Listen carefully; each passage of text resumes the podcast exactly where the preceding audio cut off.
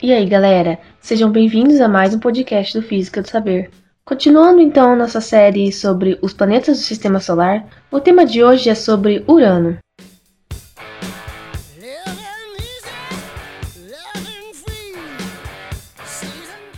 Urano é o sétimo planeta do Sol e é o terceiro maior do Sistema Solar. Foi descoberto por William Herschel em 1781. Tem um diâmetro equatorial de 51 mil quilômetros e orbita o Sol uma vez a cada 84 anos. Tem uma distância média do Sol de 2,87 bilhões de quilômetros. A duração de um dia em Urano é de 17 horas e 14 minutos. Urano tem 27 luas conhecidas até o momento, e as temperaturas em Urano podem chegar bem facilmente a 224 graus negativos. As duas maiores luas, Titânia e Oberon, foram descobertas por William Herschel em 1787. A atmosfera de Urano está composta principalmente de hidrogênio molecular e hélio atômico, com uma pequena quantidade de amônio. Metano na atmosfera absorve luz vermelha e dá a Urano sua cor azul-verde.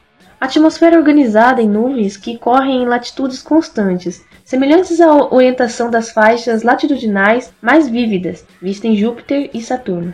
Ventos em latitudes intermediárias em Urano sopram na direção da rotação do planeta. Estes ventos sopram a velocidades de 40 a 60 metros por segundo. Experiências científicas com um rádio descobriram ventos de cerca de 100 metros por segundo, soprando na direção oposta no Equador. Como Vênus, Urano gira na direção oposta da maioria dos outros planetas, e ao contrário de qualquer outro planeta, Urano gira de lado, Pensa-se que sua posição em comum é resultado de uma colisão com um corpo do tamanho de um planeta no início da história do Sistema Solar. A Voyager 2 descobriu que uma das influências notáveis dessa posição de lado é seu efeito na cauda do campo magnético, que por si só inclinado 60 graus em relação ao eixo de rotação do planeta.